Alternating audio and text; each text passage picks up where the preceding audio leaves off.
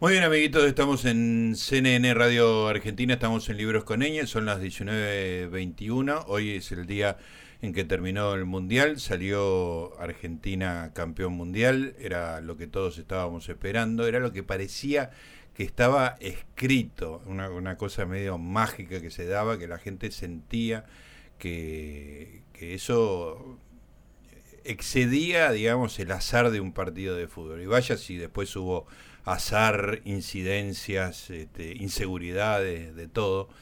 Y por supuesto no nos podemos hacer los, los finos y, arrancar con Piglia hablando de, Borges en el programa de hoy, porque fue un acontecimiento que mantuvo en vilo a, todo el mundo y en particular a todo nuestro país. Y me pareció una oportunidad espectacular para al mismo tiempo hablar del Mundial y además rendir tributo a la que para mí fue la mejor cobertura del Mundial de la revista digital Seúl, llevada a cabo por mi amigo viejo socio Quintín, que, que, bueno, si no vio los 64 partidos es porque en la tercera fecha hubo partidos al mismo tiempo. Alguno creo que recuperó, pero bueno, hizo una, una crónica extraordinaria y contra su costumbre de, no hacer pronósticos, iba adelantando que Argentina, incluso desde el partido con Arabia Saudita, que iba a ir superando cada una de las instancias y que iba a salir campeón. Porque de alguna manera estaba escrito. Lo tenemos en línea, es Quintín. Quintín, ¿cómo te va? ¿Cómo te va, Gustavo? No es un programa de libros, esto vamos a hablar de fútbol. Vamos a hablar de fútbol porque vos escribís... Acá se habla de cualquier cosa que esté que se lea de cualquier lectura, ¿entendés? E, es una excusa que se me ocurrió mientras venía acá tocando bocina en el auto. Este, pero me parece que es, que es bastante válida, me parece. Este, así que vamos a hablar un poquito de este partido increíble. Escúchame una cosa porque ayer lo hablaba con mi, con mi hijo mayor. Había una sensación de que estaba escrito que Argentina, lo dijo Ibramovich, eh, Ibra es ese tipo que es una especie de, más que humano, digamos, le dijo, no, está escrito que Argentina tiene que salir campeón. Vos de alguna manera lo dijiste también. ¿Qué era lo que pasaba? pero para Ibrahimovic me parece que eh, lo dijo en el sentido de que había un arreglo para que saliera campeón Argentina, ¿no? Seguro porque sí, sí, porque lo tiene volvía muy buena relación con Messi. Lo volví a buscar, eh, fue por ahí fue un ah, poco ambiguo, pero sí, sí, porque los españoles dijeron mucho eso, pero eh, que estaba todo arreglado, cosas así, por eso, bueno, qué sé yo, tonterías, pero bueno, no, yo a ver, es raro, hubo una épica acá, eh, como que se construyó una épica, y no solo en la Argentina, me parece que había como, estaba todo el mundo contento de que Argentina hubiera salido campeón, o sea, y estaba todo el mundo muy contento de que a Messi le fuera bien, o sea, es como un poco, yo acabo de terminar mi última nota para esta, cosa eh, monstruosa que es el diario del Mundial, que eh, donde digo un poco eso que, que había había esa ese fervor eh, por, por Messi y esa eso hizo feliz a mucha gente eh, más allá de del, destino no la gente quería que Argentina saliera campeón. Y, y bueno este, no sé, no sé si era la pregunta también. Sí, no, no, pues digo, ¿por qué, ¿por qué uno sentía que era una historia que, estaba escrita, digamos, ¿no? Que, que era de muy mal gusto que no terminara con un final feliz, porque había una, una especie de, de, de, de, camino, el héroe de, de Messi, que, que, que, era absurdo que no terminara con, con la coronación, ¿no? Hubo algo de eso, pero en, mi caso particular, vos dijiste que yo había hecho pronósticos contrariando mi costumbre. Es verdad, pero eh, yo no, dije que Argentina iba a salir campeón al principio. Claro. Paso a paso. Eh, no, claro, como el coco, pero eh, fue raro porque yo vi el primer partido, como todo el mundo, quedé absolutamente desconcertado por esa derrota argentina eh, y esa, esa situación completamente inesperada, que, era perder con Arabia Saudita, después de ir ganando tranquilamente el partido, que de golpe hicieran dos goles y Argentina perdiera el primer partido y quedar al borde de eliminación. Eh, eso nos sorprendió a todos eh, y a muchos les hizo pensar que eso de que Argentina tenía era candidato era, era una mentira. Y es interesante porque todo esto en ese momento, si uno vuelve a ese momento, ¿con qué se encuentra? Con que Argentina era un equipo que competía en, América Latina. En, en, Sudamérica, digamos. Eh, o sea, los, los, europeos competían entre sí, los, los, los, americanos entre sí, los asiáticos entre sí, los africanos entre sí. Eh, cuando juntaran todos esos, bueno, había que ver qué pasaba. Y Argentina los niveles relativos, ¿no? Con un equipo asiático y perdió. O sea, eh, como que podía ser que todo fuera una mentira. Hmm. Que en, Sudamérica, bueno, Argentina había ganado la Copa América, pero había pasado tiempo, este, había, había clasificado con facilidad, pero había jugado con equipos de la región. Entonces podía estar ocurriendo perfectamente que Argentina no fuera esa potencia futbolística que algunos pensaban, incluso yo pensaba que tenía posibilidades, eso lo dije antes. Ahora, eso fue el, el, tercer día del Mundial, que fue un, un, martes, eh, creo. Eh, el día siguiente jugaron los otros dos equipos del grupo, que eran Polonia y México. Y yo vi Polonia y México y dije, no, Argentina a estos dos le tiene que ganar fácil, son muy malos.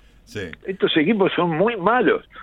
Eh, y entonces, bueno, paulatinamente, a medida que veía jugar a los otros equipos, cosa que no había hecho antes, me daba cuenta de que Argentina en cada instancia era superior al rival que le tocaba.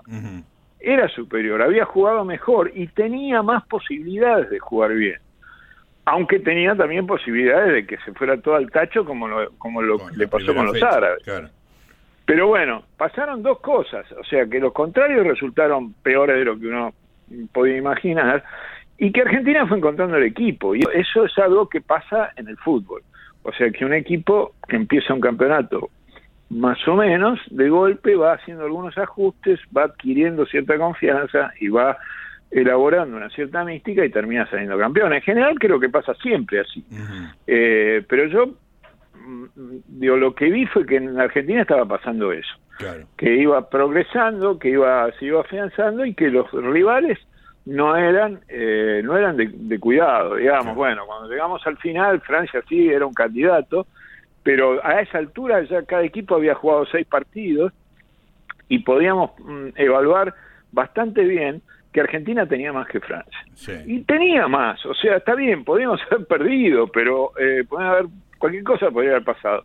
Pero si uno mira el partido de hoy, Argentina jugó mejor y salvo esos, esos, esas bajas de tensión, esos problemas que también tuvo eh, en otros partidos, eh, eh, era el, mejor de los dos equipos, por, por claramente. Sí, sí, sí, yo te diría que el primer tiempo y buena parte del segundo fue una diferencia muy impactante. Fue casi un paseo. Sí, sí, sí. Este, sí, sí. Hubo momentos de baile. bueno, sí, sí, entonces, bueno, era, era eso un poco, ¿no?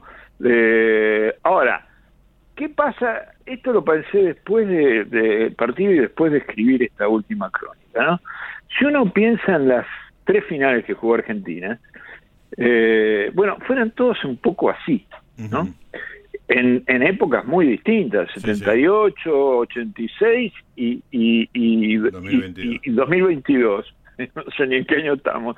Este, eh, fue lo mismo, o sea, Argentina ganaba, le empataron, y terminó, bueno, en los dos primeros casos ganando en el suplementario y, eh, y hoy ganando los penales, aunque también podría haber ganado en el suplementario, digamos, con el con el tercer gol de eh, que hizo Messi. Claro, en el 86 este, ganaba 2 a 0, le empataron 2 a 0. ganaba y le empataron los alemanes. O sea, ahí aparece otra cosa que de la cual yo no hablé y no sé si alguien está en condiciones de hablar porque es muy muy compleja, que es cierta sensación de que la Argentina está, digamos, no, no, no, diría maldita, pero que de alguna manera tiene carga sobre sí misma un peso que los equipos europeos no tienen, porque las tres veces fueron finales con los europeos, además, ¿no? Claro. Y con Holanda pasó lo mismo también, o sea, un equipo que, que Argentina estaba pegando un baile tremendo y de golpe se pusieron dos a dos,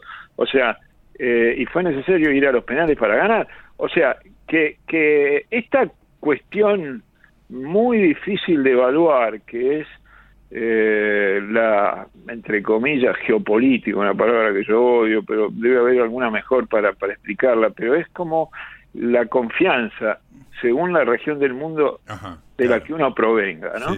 eh, es distinto, digo, uno, recién lo veía al Dibu Martínez decir que, que, él venía de un lugar muy humilde, qué sé yo, digamos, este, y que no sé qué, y que de alguna manera justificaba una serie de cosas.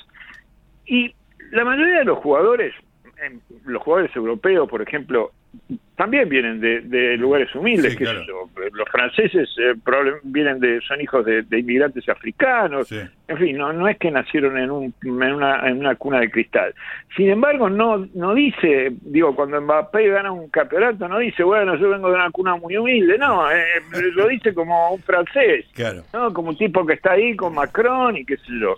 Y una, para un argentino es todo más difícil. Sí, sí, porque hay además eh, ah, hay, un sufrimiento también, ¿no? Era esa, esa idea de, de, no nos puede pasar esto otra vez y que no se nos puede escapar y no puede ser que Messi nos haga campeón y, tanta gente en Argentina pasando la mal y esperando que pase algo bueno. Es como una carga, anima, más que la confianza, te diría la responsabilidad, que es muy abrumadora. Bueno, eso también, sí, sí. Los jugadores yo creo que estaban abrumados y todo el tiempo hablaban de eso, de la necesidad de darle una alegría al pueblo, digamos, ¿no? Pero esto uno lo conoce de Brasil, alegría do povo, ¿no?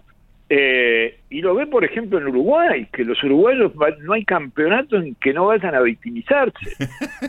Eh, o sea, hay algo que tiene que ver con, las, con, ciertas tradiciones futbolísticas, que no fue siempre así.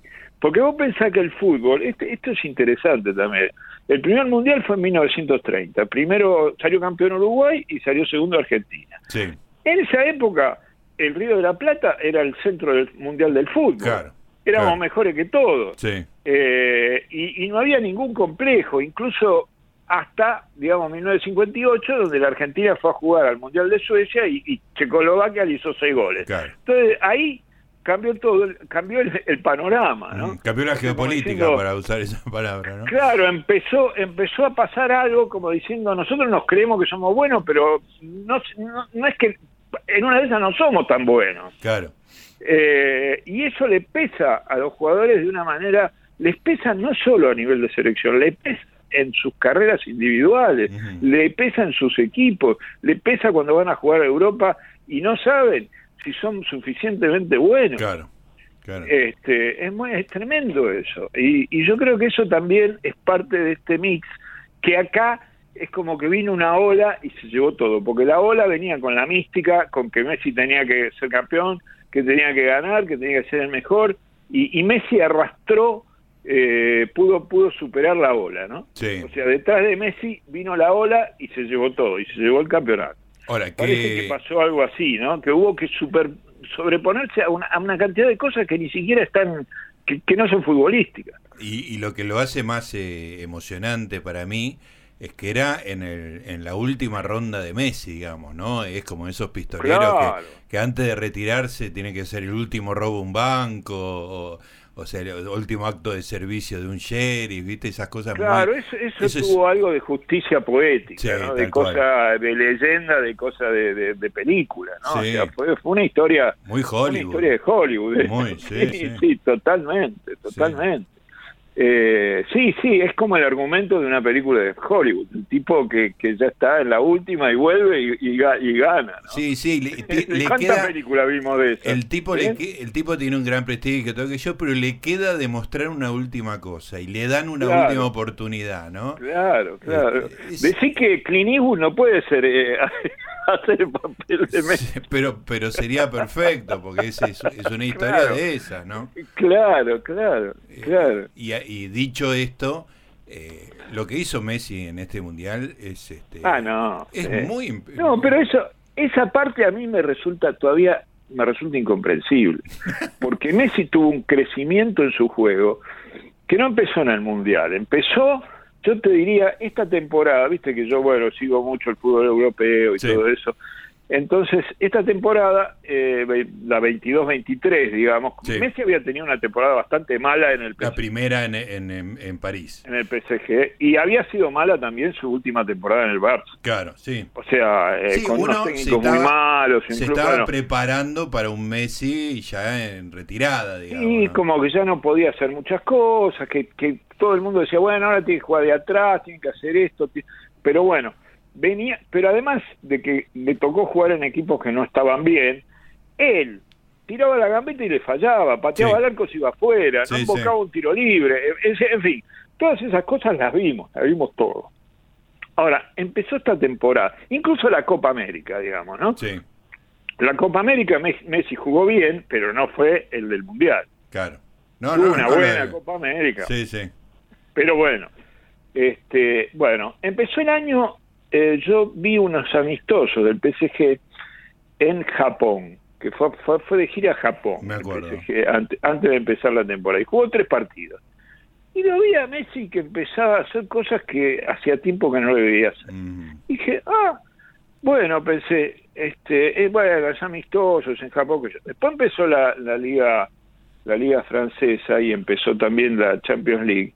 Y Messi, que había sido abucheado incluso el año pasado por la hinchada, que no tenía ese, ese nivel, eh, de golpe empezó a conquistar al público y empezó a hacer cosas, empezó a hacer goles, empezó a dar pases, empezó a tirar, a invocar tiros libres, empezó a hacer todo lo que siempre hizo y últimamente se le negaba. Como que él mismo, él mismo no tenía la, no creía que pudiera volver a hacer esas cosas. Y de pronto se dio cuenta de que sí, y eso fue una de las cosas más raras que yo he visto en el fútbol. Muy raro, es muy raro que haya pasado eso.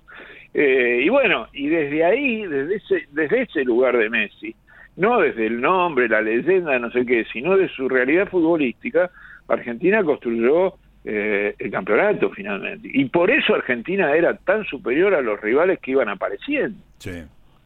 Porque las cosas que hizo Messi en la cancha en cada uno de los ah, todos los partidos fue desde abrir partidos, o sea, recordemos que el primer tiempo contra México uno lo podría ah, adosar al, al, partido contra Arabia Saudita, porque digamos fue parte del mismo desastre. Sí, seguía, seguía jugando igual. Claro, exactamente. Y, y, en el momento que lo abre Leo con ese tiro de afuera del área, empieza una historia distinta, ¿no? Lo, tenemos a él y a partir de él se puede, se puede, construir algo alrededor de este muchacho, ¿no? Este... Pero además empieza otra cosa, que es que Messi empieza a hacer goles en la segunda fase de los mundiales, cosa que, no había hecho, nunca.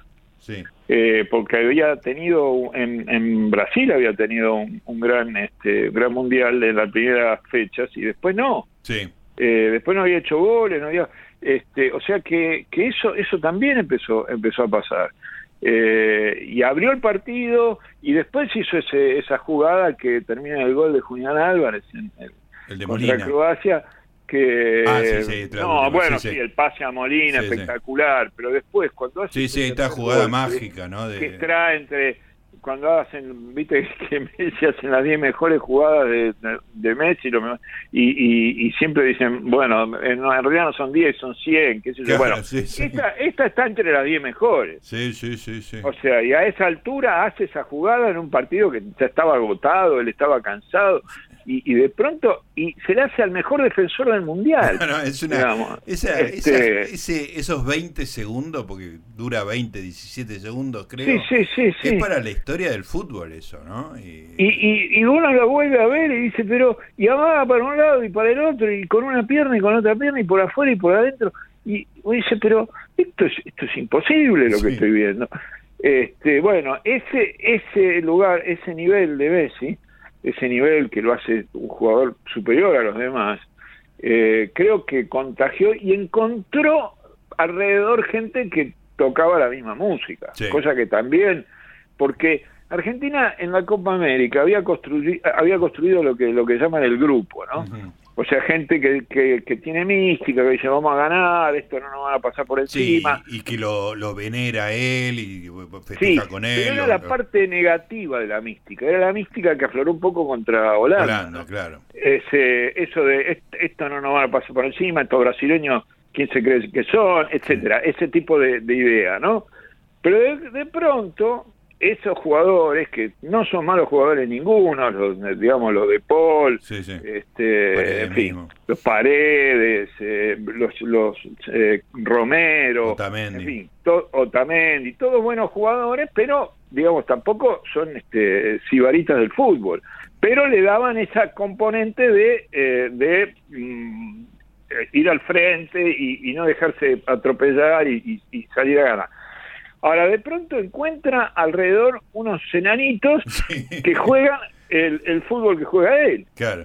Eh, y, aparecen tres jugadores que no estaban en, los cálculos. McAllister, eh, eh, Julián Álvarez y, y, Enzo Fernández eran jugadores que casi no van al Mundial o, en todo caso hubieran sido suplentes. O sea, si arrancaron como suplentes, de hecho. De hecho, arrancaron como suplentes, pero a lo mejor hubieran terminado el, Mundial sin jugar un solo minuto. Sí, sí, sí. era, era, era muy posible que, que no jugaran. Este, entonces, de pronto eso se agrega esa esa facilidad de, y ahí y ahí se genera otra cosa que fue rarísima, que es ese la famosa la nuestra, ¿no? Sí. Que, que todo el mundo dice lo de la nuestra medio en broma, pero de, que es como una especie de lugar común, de que la Argentina tenía una manera de jugar al fútbol, digamos, uno escucha un poco a Menotti diciendo que, que la Argentina tenía una manera de jugar al fútbol que se había perdido por demasiada de hacer, de hacer hincapié en la parte física y atlética y qué sé yo, etcétera.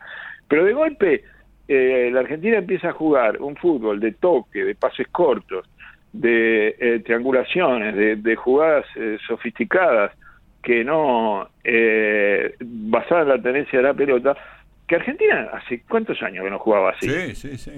O sea, pero muchísimos años, más allá de los resultados de la Copa América, de ganar o perder, porque la Copa América fue una hazaña eh, en los resultados, pero no fue una hazaña futbolística, mm, estética, digamos.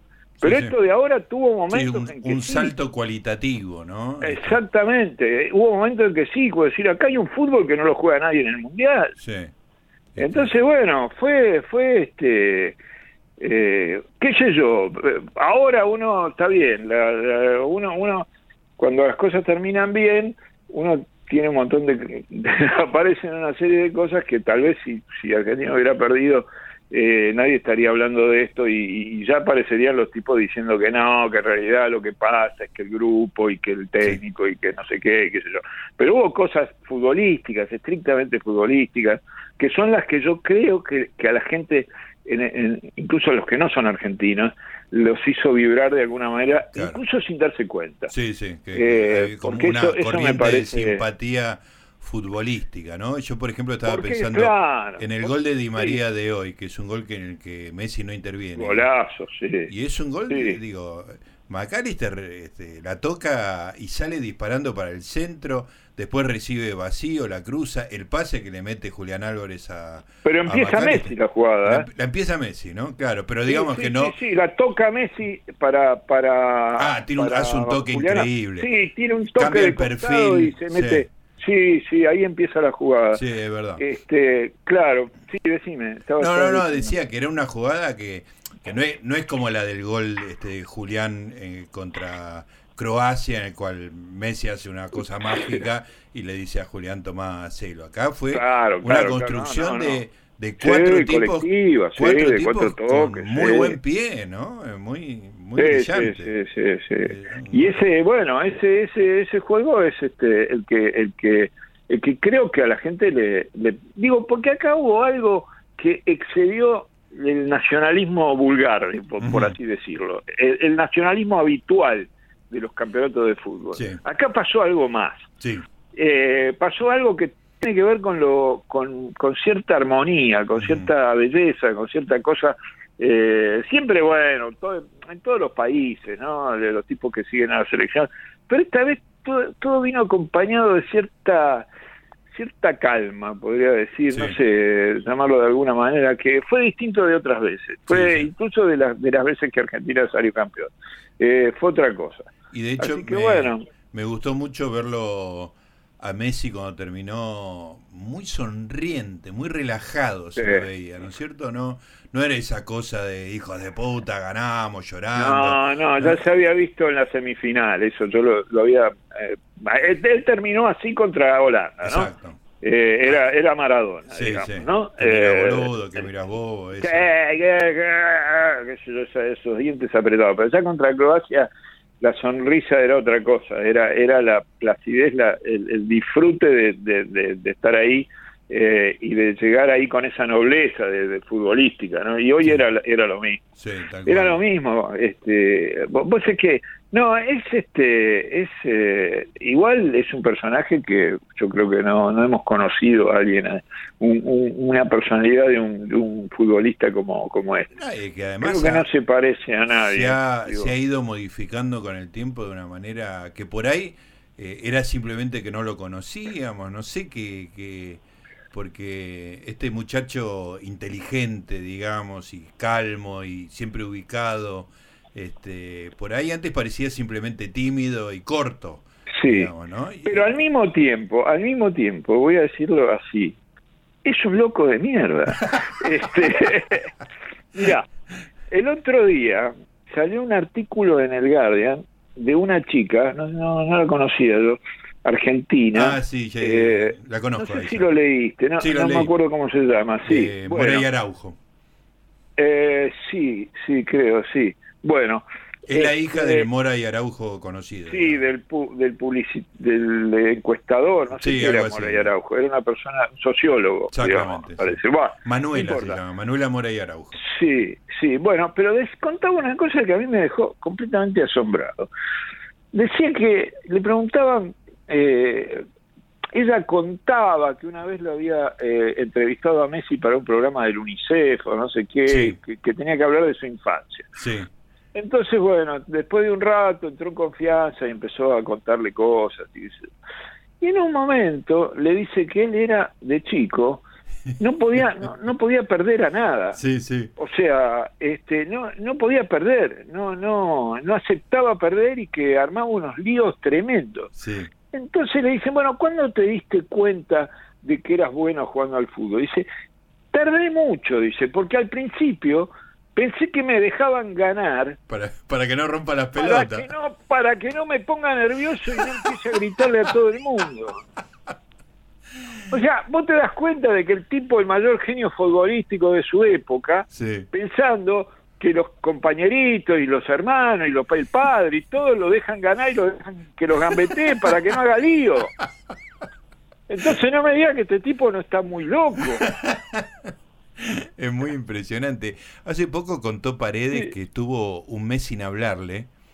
Eh, No sé si había leído eso. Este, no, no. Eh, en un partido no le gustó a Messi algo que dijo, que le dijo un compañero, creo que jugando para el París. Este, no, le gustó algo que dijo para a un compañero del, del equipo. Este, y le, le retiró el saludo un mes. Dice que le, que le, le mandaba mensaje, le clavaba el visto, no le contestaba. Estuvo un mes ah, Sí, sí, sí. No, es bravísimo. Sí, sí, sí, Es bravísimo. No, no. Y es más, te digo, vos no sé si viste que el otro día a Modric no lo quería saludar. Ah, sí, sí. No lo quería saludar porque yo todo el mundo estaba pensando, bueno, era también otro un tipo grande que se retira, que está bueno, eh, yo estaba bien, esperando la foto de un abrazo caluroso. Sí, sí, de, los dos ídolos, dos dioses. No, no, tiene una cuenta pendiente de cuando él jugaba en el Barça y el otro en el Real Madrid, te puedo asegurar. Es genial. Bueno, Lewandowski lo, era más evidente, digamos, pero pasó algo parecido. ¿no? Lo de Lewandowski fue... Pero lo de Lewandowski hizo una declaración hace poco, qué sé yo, no sé lo que dijo tampoco. Era más Pero bueno, era, era algo que, que se sabía porque Messi en el momento reaccionó y qué sé yo. Pero de Modric no sabíamos nada. Esa es la una que tiene pendiente, digamos. Así que, ojo, porque por eso digo, es un tipo, la personalidad de Messi es algo que no hemos visto. Y por eso también llegó a donde llegó. Porque es, es inhumano hacer lo que hizo este tipo.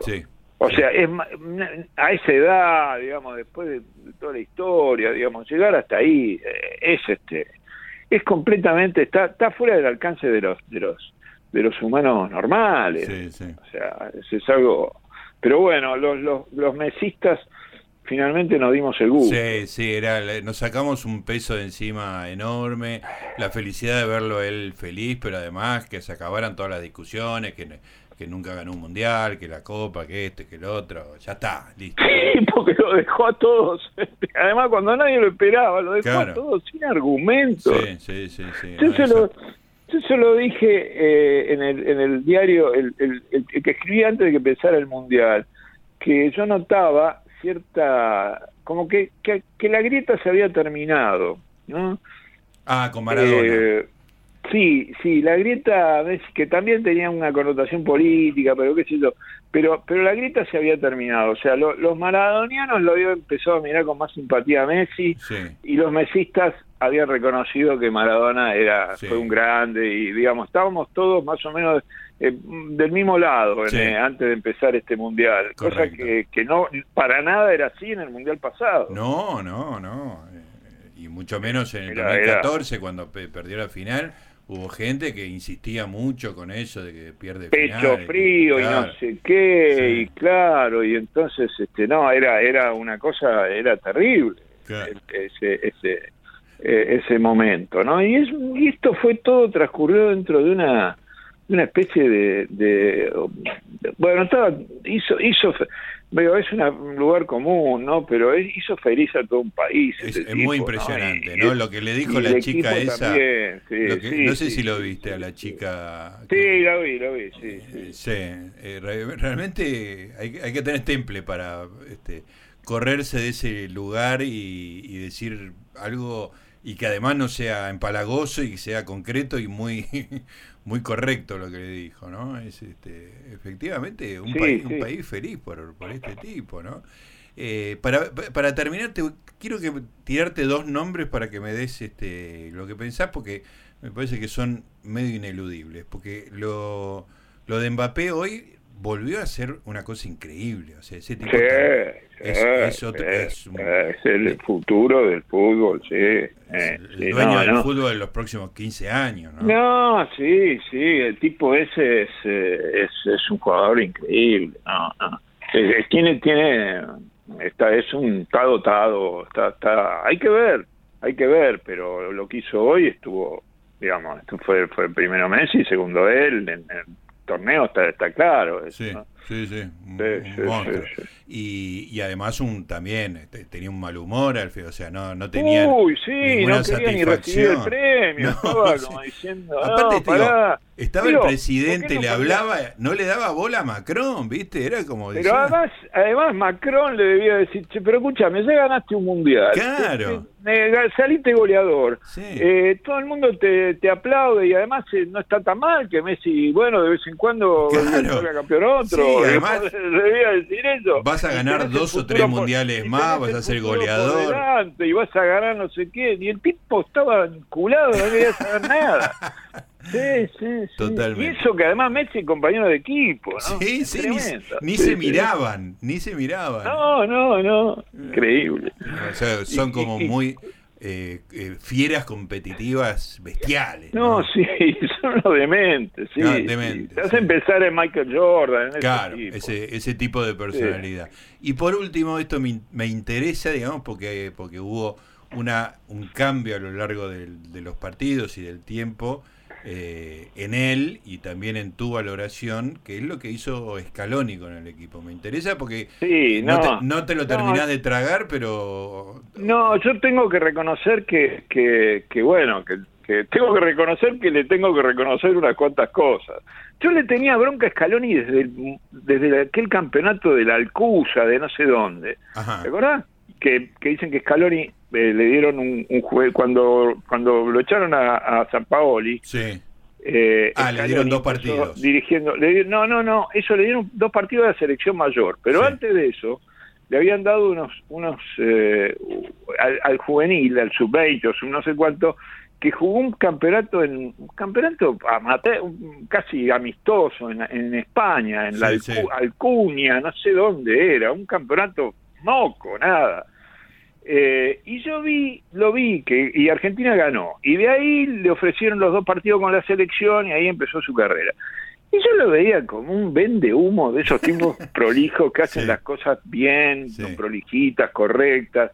Eh, pero bueno, eh, con el tiempo, el tipo fue logrando cosas y, y fue. Este, y además no me gusta, no me gustaban esas declaraciones hay que ser cauteloso, hay que ser esto, hay que ser otro. Y no me gusta esa manera de hacer cambios, de estar como si tuviera un joystick y hacer cambios a cada rato. Pero hoy la verdad que el planteo que hizo contra Francia fue espectacular. Lo de, lo de, eh, Di María sobre la izquierda fue... A la izquierda a nadie se le ocurrió y, fue decisivo. O sea, realmente eh, se ve... Ah, voy a terminar por reconocer que eso de estudiar a los rivales y hacer pruebas y qué sé yo, sirve para algo. No, lo quiero decir muy muy en voz alta, pero me, parece me parece que, que no. Algo este, tiene que haber. Digo, Sí, sí, yo quiero poder seguir viendo el fútbol este, como como Valencia y el, el, hijo, ¿no? sí, que no le dan bola a esas cosas, que eso, ese, eso que contaste vos ahí, sí. este, en, eh, eh, que se salieron unos tweets al respecto. Pero bueno, hay que, hay que, digo, qué sé yo, ya somos, este, yo creo que soy parte del pasado, ¿no? ya el fútbol va hacia otro lado y yo creo que esto de hoy fue como la última eh, la última llama de algo que, que no sé si lo vamos a volver a ver. claro, claro. Claro, y después va a venir, está viniendo otra cosa que, digo, que, ya, qué sé yo, este, a este chico, ¿cuál es? Eh, Julián Álvarez, que nació, ya lo conocían cuando jugaba en Calchín. Eso dicen que, que el City lo, venía haciendo de Calchín, yo no sé si es cierto. De Calchín, no, yo no sé, pero digo, ya hay un nivel de tecnología eh, aplicada al fútbol que que ya uno lo, lo deja, o sea que cuando hay un jugador ahí, hay algo atrás que uno ni conoce, Y, y, es, es casi imposible de, de, entender. Sí, sí, no bueno, demasiado. ¿qué va a ser? Bueno, querido, felicitaciones por la cobertura, fue espectacular. Bueno, gracias, fue, un laburo bárbaro. Pero lo cumpliste a rajatabla, me imagino. Me espero, espero no haber, no haber eh, desilusionado a, la gente que me, que al, me leía, al contrario, pero te, no te envidio el vacío que vas a sentir mañana. Todos, no, sí, no todos vamos a sentir un vacío tremendo, pero, pero empieza la, vuelve, vuelve la liga inglés. Ahí está, vuelve la Premier. sí, ya está. Buenísimo. Bueno, tomate, un, tomate unos días de descanso y arrancamos de nuevo. Bueno, una, te mando un, abrazo grande. gracias por todo. ¿eh? Gracias por invitarme. Hasta luego. Ahí estaba, el gran Quintín, una cobertura espectacular todos los días, todos los partidos para el diario digital Seúl, además un amigo.